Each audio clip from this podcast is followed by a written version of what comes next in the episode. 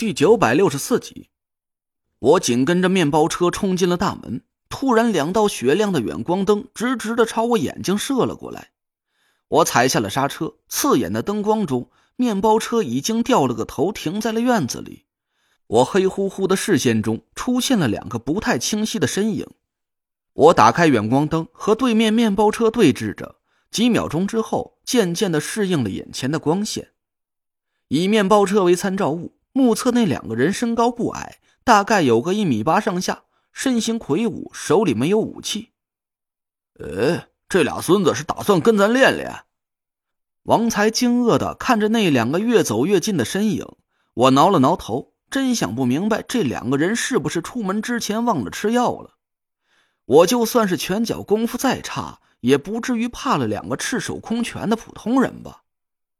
嘿。瞧这意思是叫板呢，下去看看。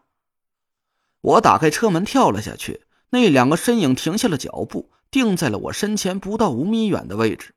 我四下看了看，这好像是个物流公司的露天仓库，面积挺大，院子里堆放着不少货箱，遮雨的塑料布在夜风里哗啦哗啦的猎猎作响。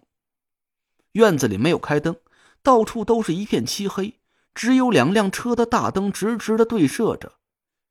越野车的灯光很明显的占据了上风，从气势上就压住了面包车的气焰，这也算是给我壮了胆。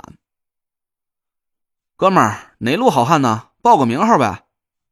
我装逼的点了根烟，朝那两个身影喊了一声。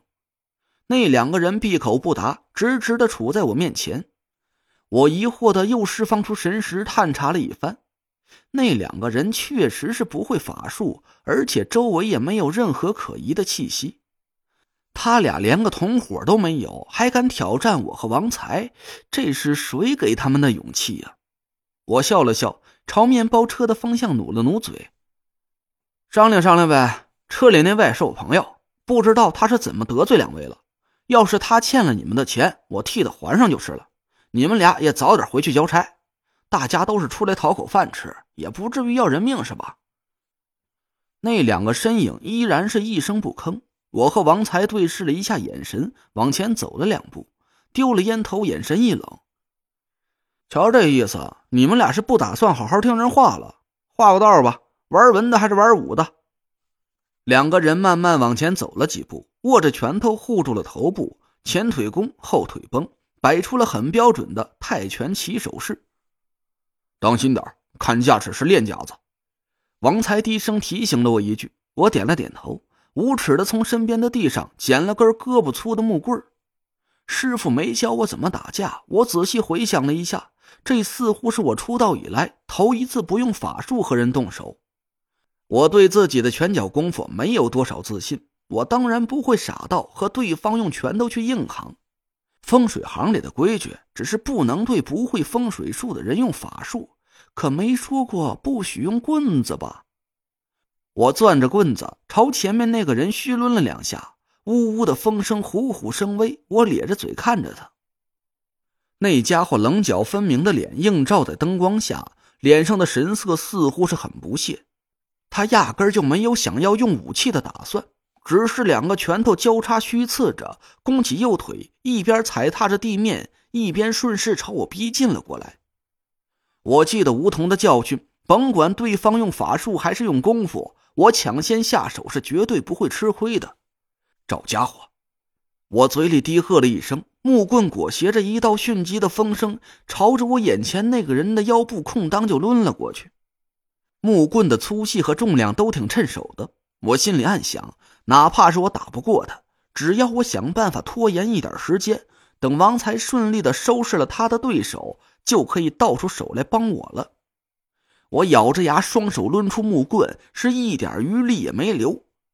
眼看着木棍就要砸在那个人的身上，我的视线在幽暗的光线下突然一花，那个人迅速的换了个站架，右脚牢牢的踩踏在地面上，左腿弓起。粗壮的大腿挡在了木棍的偷袭路线，紧接着我鼻尖一凉，一个缠着白布的拳头也不知道什么时候猛然就刺到了我的面前，砰砰两道响声先后响起，我感觉我手里的木棍应该是先打到了他的大腿，但是我手上传来的反震力道大的惊人，那种感觉就像是我抡圆了一个棍子砸在了一根石柱上似的。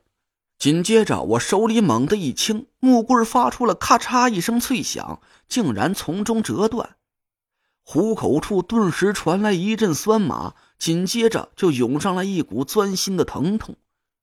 两根断成半截的棍子打着旋儿飞向了半空，我心里一惊，还没等反应过来，眼前就猛然一黑，那人的拳头如迅雷疾风一般，正正的刺在了我的鼻尖上。这一拳的力道并不大，但架不住来得快，而且击中的还是我脸上最吃痛的地方。我哎呦一声惊呼了起来，身子不由得倒退了几步，一股血腥味瞬间就充斥着我的，我也说不上来具体是什么地方，总之就感觉整个脑袋就像是浸泡在血液里，鼻子、眼睛、嘴巴，甚至连耳朵眼里都是火辣辣的甜腥味儿。我的脑袋一晕，视线模糊了一下，眼前顿时就冒出了一大堆金色的小星星。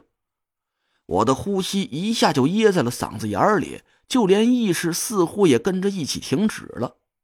我大惊失色，身体紧跟着仅存的一丝理智连连倒退，但我腿上却有点发软，脚下还是慢了一步。一道迅疾无比的风声响起，我清清楚楚的看见那个人迅速的左脚落下，踩住地面，同时右腿抬高，像是一条鞭子一样的猛朝我的太阳穴抽了过来。熟悉泰拳的人都知道，这一腿叫做高鞭腿，一旦让那大脚丫子给踹中了，就算我没当场送命，估摸着最少也得让他踹个脑袋变形，不躺个一年半载的都下不来床。电光火石之间，我后仰身体，拼着老命猛吸了一口气，迅速的把全身的气息都收敛进丹田里。我脚下一轻，自然而然的踏起了练习了上万次的幽冥鬼步，身形猛然朝后退出了几米之远。一阵疾风几乎是紧贴着我的眼珠子横向划过，我一直退出了七八步，捂着脑袋缓了半天。这才心有余悸的勉强站稳了身体，呼哧呼哧的喘着粗气。那个人似乎是没想到我竟然能躲过他致命的一脚，他站在原地呆呆的愣了半天，看向我的眼光满是不敢置信。